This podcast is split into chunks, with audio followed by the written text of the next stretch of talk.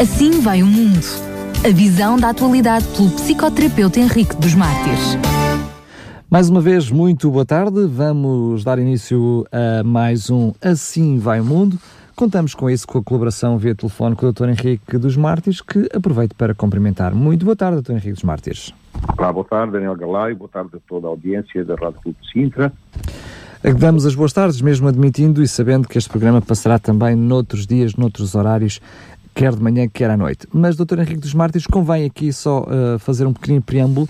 Tínhamos uh, prometido no programa passado hoje abordar a, a, temática do homem cético e ascético, uh, com o título Homem Cético Incrédulo ou Ascético Imaculado Convicto, mas um, o Dr. Henrique dos Mártires, portanto, decidiu que hoje pudéssemos dizer mais qualquer coisa que achava que seria de, de interesse e pertinente sobre uh, o tema do programa anterior sobre a osmose social. Fica então este tema para o próximo programa.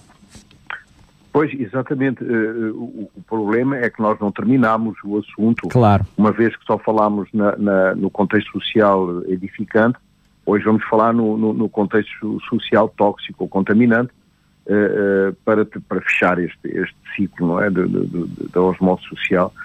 Eh, então, eh, eu diria que se nós pudéssemos ou tivéssemos a possibilidade de fazer um apanhado das diferentes orientações teóricas que existem sobre a família, eh, sobre, sobre os processos de desenvolvimento, sobre a educação, e, e teorias que definem, portanto, as diversas, até as diversas situações de risco social, veríamos como a ênfase recai sempre, ou quase sempre, nas circunstâncias da educação familiar a, a força socializadora do contexto familiar é tal que não se pode negar a sua influência direta nos processos de ajuste e desajuste entre o sujeito e a sociedade.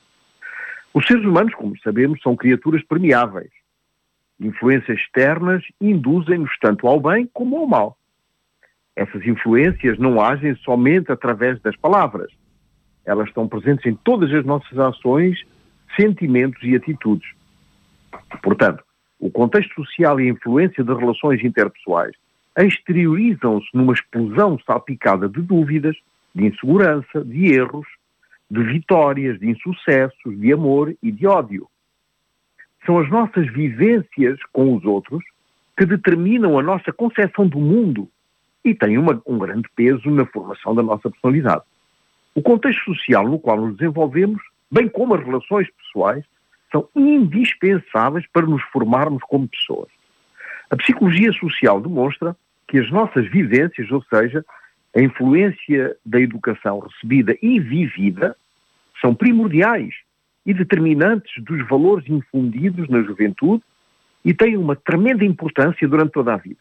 Lev Livoksky afirma que as relações sujeito-sujeito e suas diferentes regulações nas distintas etapas do desenvolvimento constituem a base para a compreensão das formas psicológicas mais complexas, nas quais as vivências constituem a unidade fundamental da vida afetiva, da personalidade.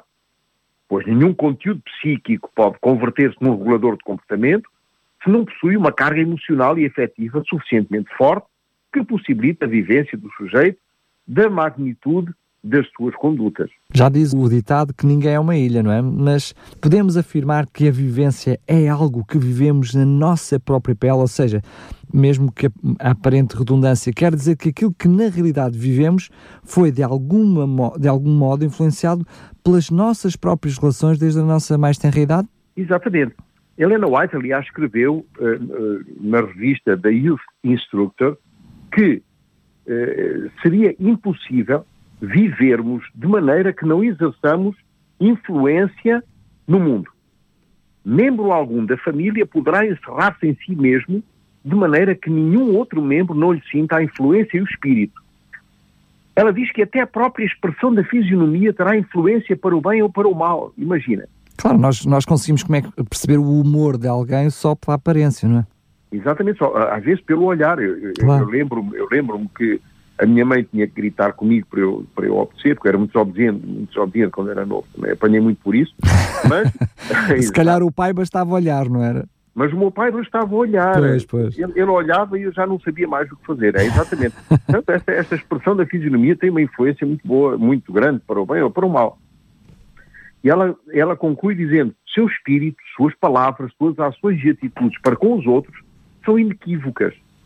Se ele vive no egoísmo, circunda a sua alma de uma atmosfera má.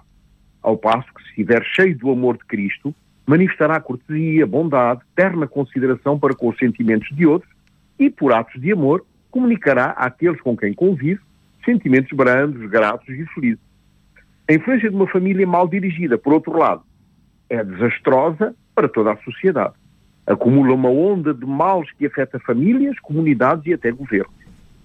Por causa, portanto, deste pecado na sociedade e, e, a força que este pecado tem exercido sobre as pessoas, de geração em geração, uma influência nefasta tem originado doenças, fraqueza e debilidade. Vivemos numa sociedade cheia de chagas psicológicas infectadas e purulentas que clamam aflitivamente por socorro.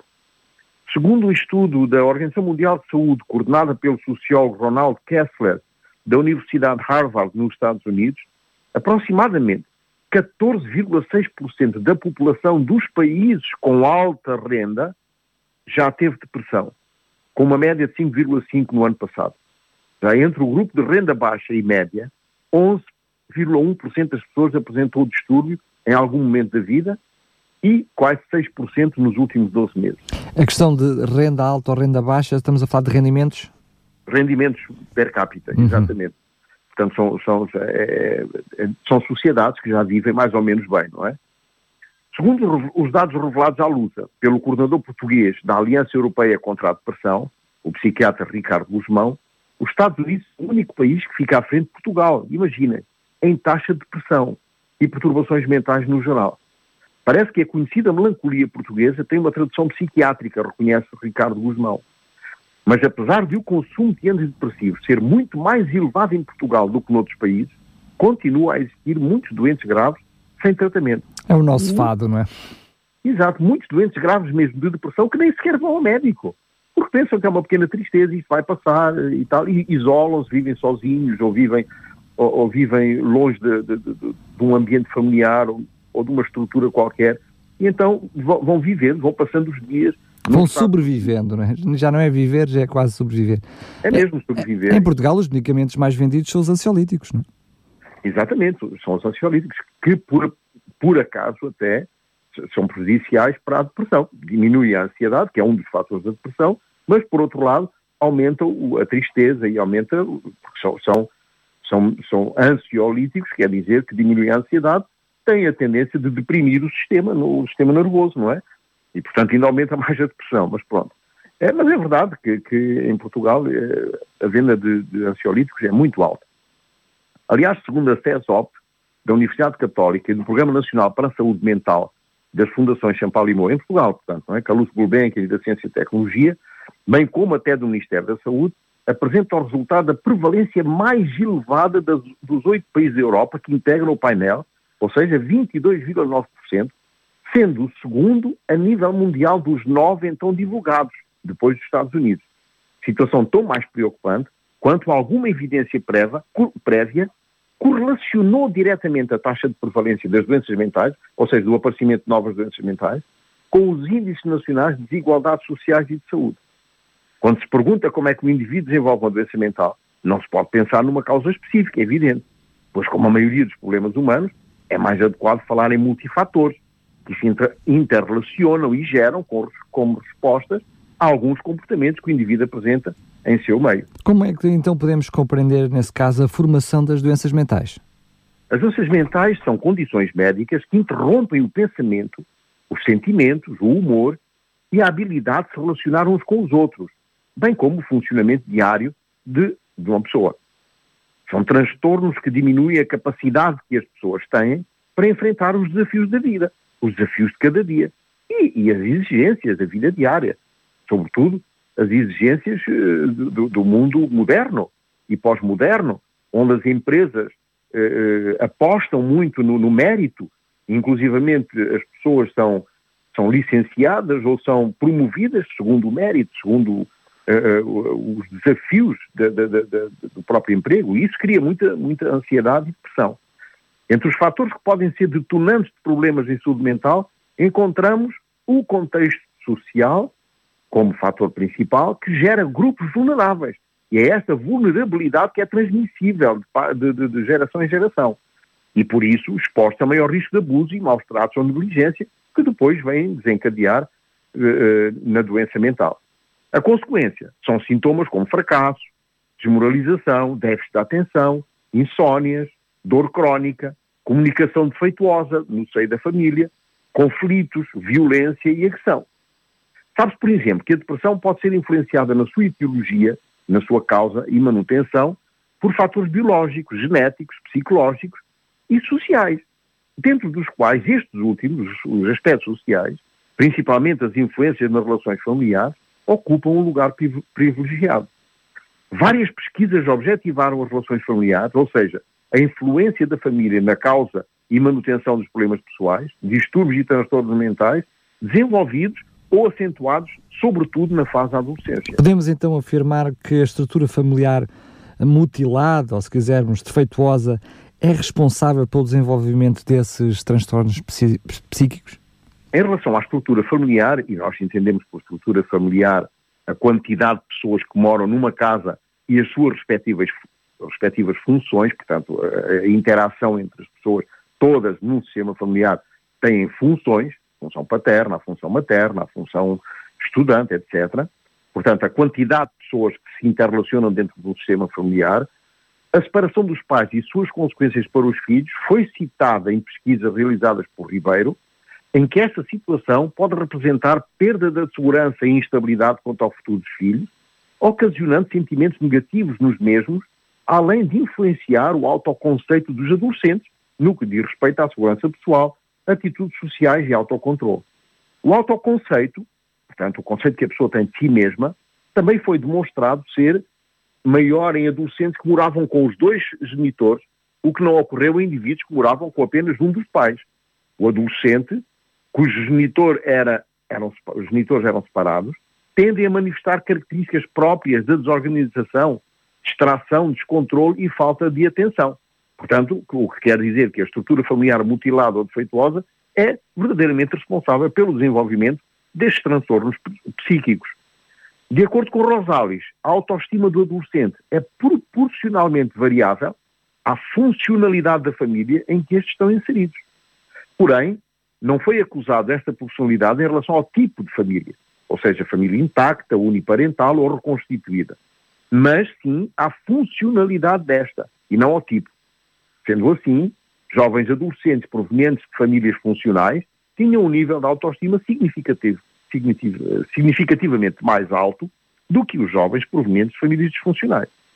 Ainda de acordo com Birchnell, uma das hipóteses mais prováveis provindas da aprendizagem sobre o suporte familiar e as doenças mentais é que relacionamentos pobres na infância e adolescência, ou seja, pouco afeto, uh, escassa estimulação, comunicação e validação vinda, por vinda dos pais, contribuem de forma significativa para a aquisição de personalidades vulneráveis, as quais auxiliam na propensão para a doença mental e para modelos insatisfatórios de relacionamentos. Quanto mais grave é a doença mental apresentada pelos adolescentes, tanto maior foi o número de problemas que os mesmos tiveram na sua infância e tanto menor foi a percepção do suporte familiar, o que, no seu conjunto, aumenta o risco do uso de drogas, substâncias adictas, segundo pesquisa realizada por Vindo e que tem como objetivo, ou seja, tem como função uh, substituir os laços que não foram, os vínculos que não foram criados nem, nem durante a infância. É por essa razão uh, que podemos concluir que o suporte familiar é um importante fator na estabilidade psíquica da criança ou do jovem e que dessa forma contribui para um adulto bem formado ou, por outro lado, mal formado. É verdade, parece haver uma coerência teórica e prática em dizer que o suporte familiar pode ser considerado como um importante preditor dos transtornos afetivos em crianças, adolescentes e adultos, pois ele influencia diretamente a forma como o indivíduo se autoavalia e, portanto, como avalia as informações por vindas do seu meio exterior. No programa anterior, e até já na, na introdução que acabámos por fazer, uh, argumentámos sobre como é que a pessoa se desenvolve mentalmente e que fatores contribuem para o desenvolvimento mental, da personalidade, da inteligência, por aí fora. Uh, na interação dos indivíduos com, com, o seu contexto social e, sobretudo, na família, como acabámos de, de ouvir agora. Uh, isto pode moldar o comportamento, os gostos, o juízo, a forma como o, o, nós agimos interagimos, como respondemos aos desafios que a vida que nos, vai, nos vai fazendo, nos vai construindo no nosso dia a dia. Uh, e, portanto, o que é que vamos falar propriamente hoje? É verdade, no programa anterior falámos sobre as influências construtivas, chamámos contexto social edificante, ortodoxo, como eu disse no princípio. E hoje vamos continuar na mesma linha de pensamento, mas abordando as influências destrutivas, a que nós chamamos contexto social tóxico ou contaminante, como se lembra.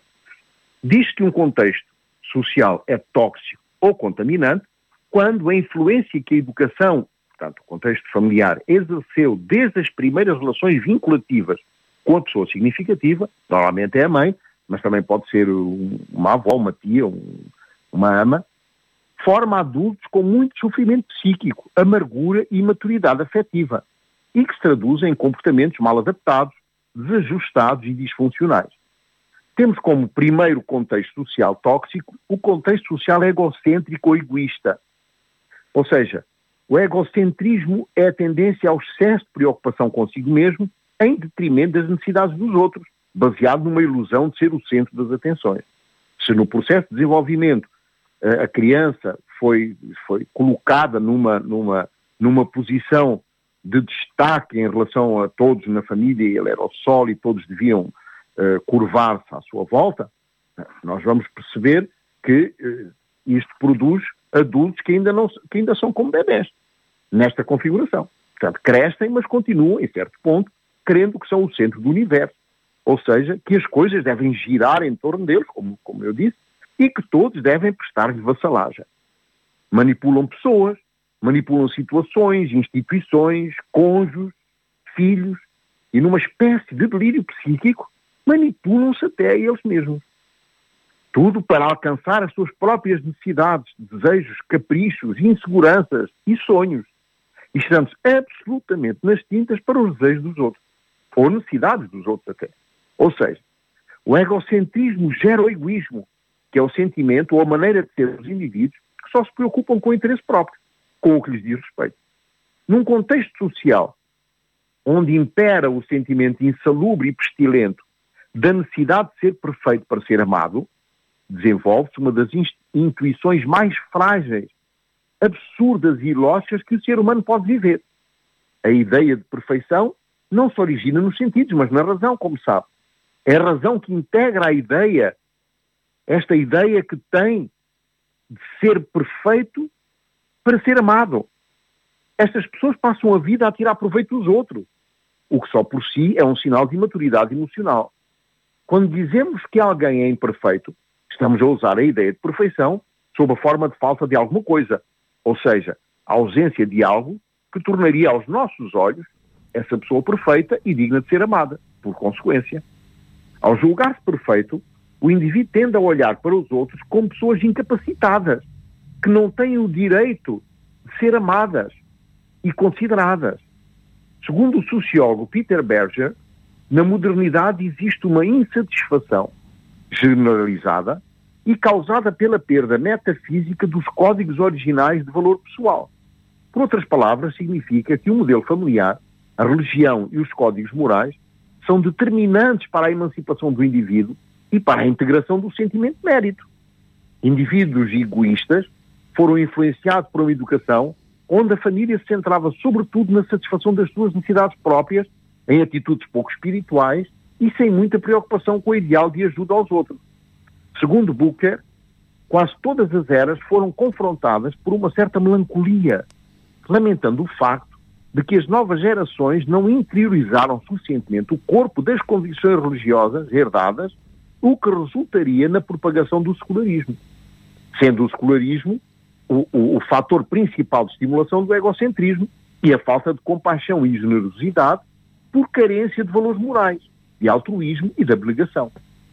Isto indica o valor da espiritualidade na influência parental como preditor significativo de tendências altruístas, contrariamente às atitudes egoístas, centradas no hedonismo e na satisfação dos seus próprios desejos. Depois temos um outro fator que é também tóxico, que é o, uh, o contexto social negativo, o meio ambiente negativo.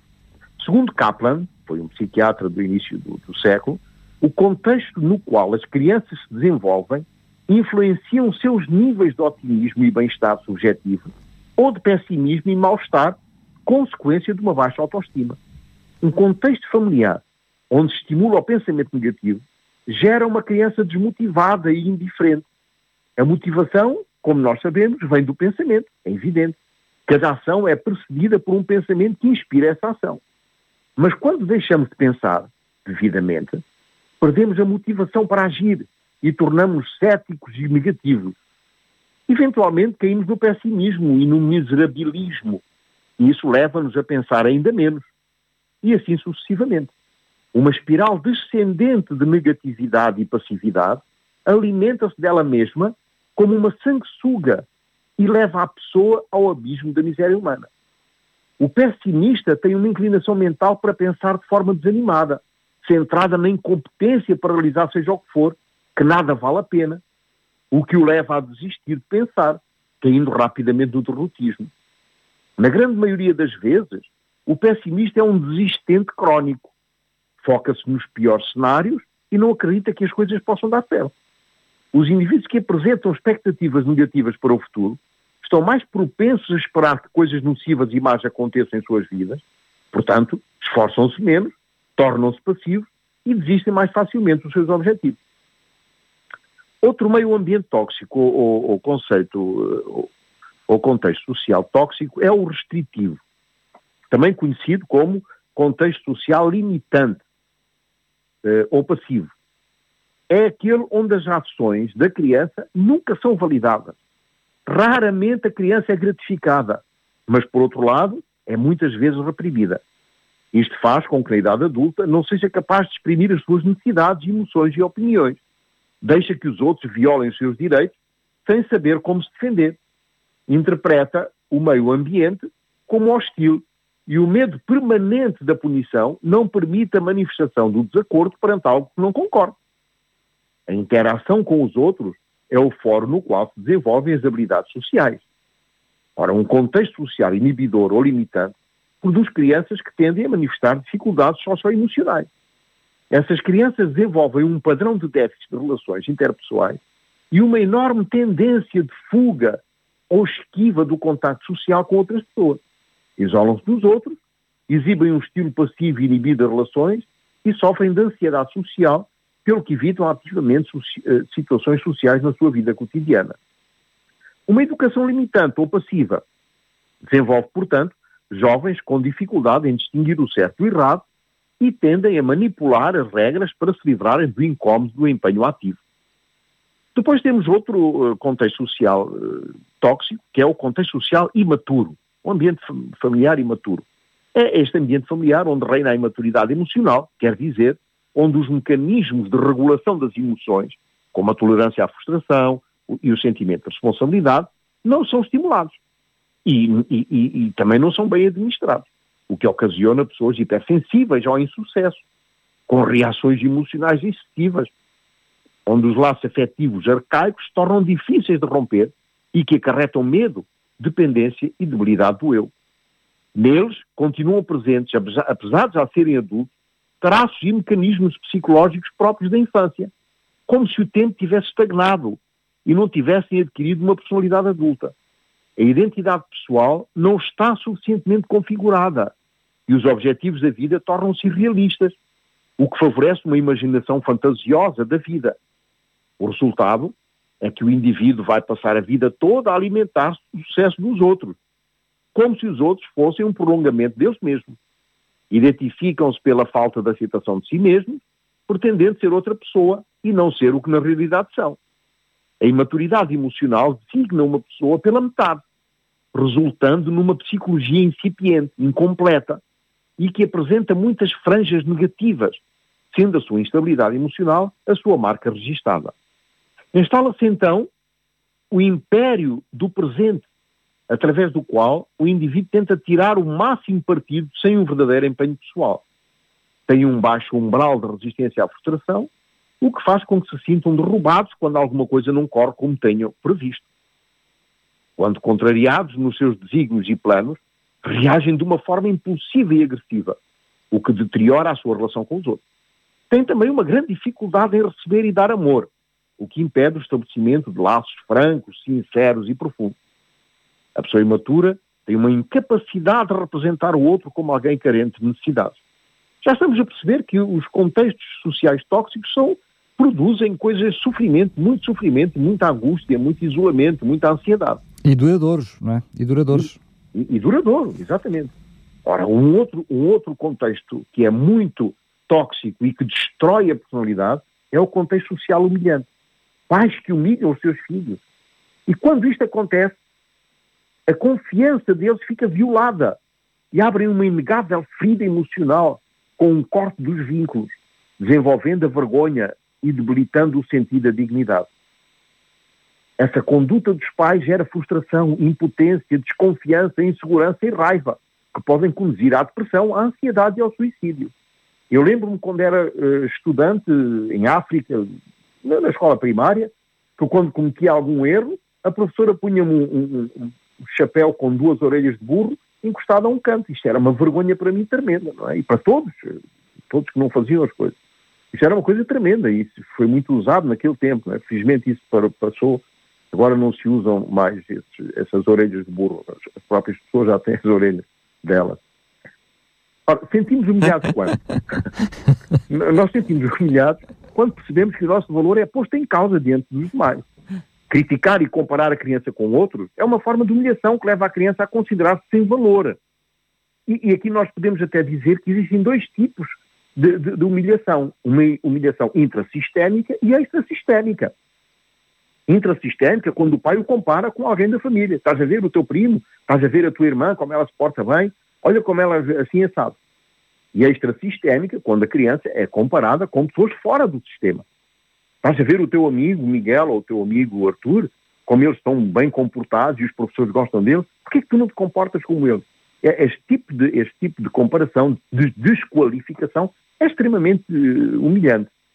Portanto, comparar e criticar a, a, a, criança com outros é uma forma de humilhação que leva a criança a considerar-se sem valor. Uma criança, portanto, que, que cresce neste contexto social onde era permanentemente desqualificada, humilhada e excluída, desenvolve na idade adulta uma grande dificuldade em controlar a ira, a frustração, a ansiedade, o medo e a vergonha, como é lógico. Um estudo da Universidade de Amsterdão revela que a humilhação produz as piores emoções que um ser humano pode sentir e que tem consequências muito mais sérias do que se pensava, porque cria feridas que nunca mais cicatrizam. Isto é, isto é dramático. Essas feridas ficam abertas e sangram em permanência levando a pessoa a perder o prazer e a desistir da vida muitas vezes. Isolam-se e vivem um este calvário da solidão num intenso sofrimento psíquico. Depois temos ainda outro uh, ambiente tóxico que não é menos eh, debilitante do que os outros que nós vimos até agora, que é o, o contexto, o contexto social dependente. As pessoas que desenvolvem uma personalidade dependente procederam de contextos sociais onde os, onde os progenitores os protegeram demasiado na infância, abafando a sua autonomia e fomentando comportamentos passivos. A miúdo, a única fonte de estímulo do meio procedem da mãe. Essas pessoas desenvolveram fortes vínculos com a mãe, o que faz com que se sintam mais ansiosos ao separar-se dela. Aliás, vemos eh, a miúdo muitos adultos, sejam homens, sejam mulheres, que não conseguiram nunca separar-se da mãe e não se casaram porque enquanto a mãe for viva, ou o pai, no caso das meninas. Essas pessoas têm uma personalidade frágil e tendência à dependência de pessoas, de substâncias psicotrópicas ou do álcool. Revelam incerteza e preocupação ante a necessidade de se, de se diferenciar dos outros. E também mostram dificuldade em fortalecer a identidade pessoal e vivem a diferenciação como uma perda, o que resulta numa grande ansiedade face à solidão e uma certa euforia diante de figuras protetoras. São, portanto, pessoas que têm uma baixa autoestima uma baixa autoconfiança e uma ausência de assertividade. São normalmente pessoas humildes, viscosas e generosas. Depois temos outro meio ambiente, que é o meio ambiente negligente. Caracteriza-se por pais que carecem de compromissos sérios e de uma clara necessidade de supervisão, com uma baixa implicação nas tarefas de educação dos, dos filhos. Não impõem limites, nem proporcionam afeto. São pais frios e distantes e, por isso, com uma escassa sensibilidade às reais necessidades da criança. Estão mais centrados nas soluções das tensões da sua própria vida e não dedicam tempo aos seus filhos.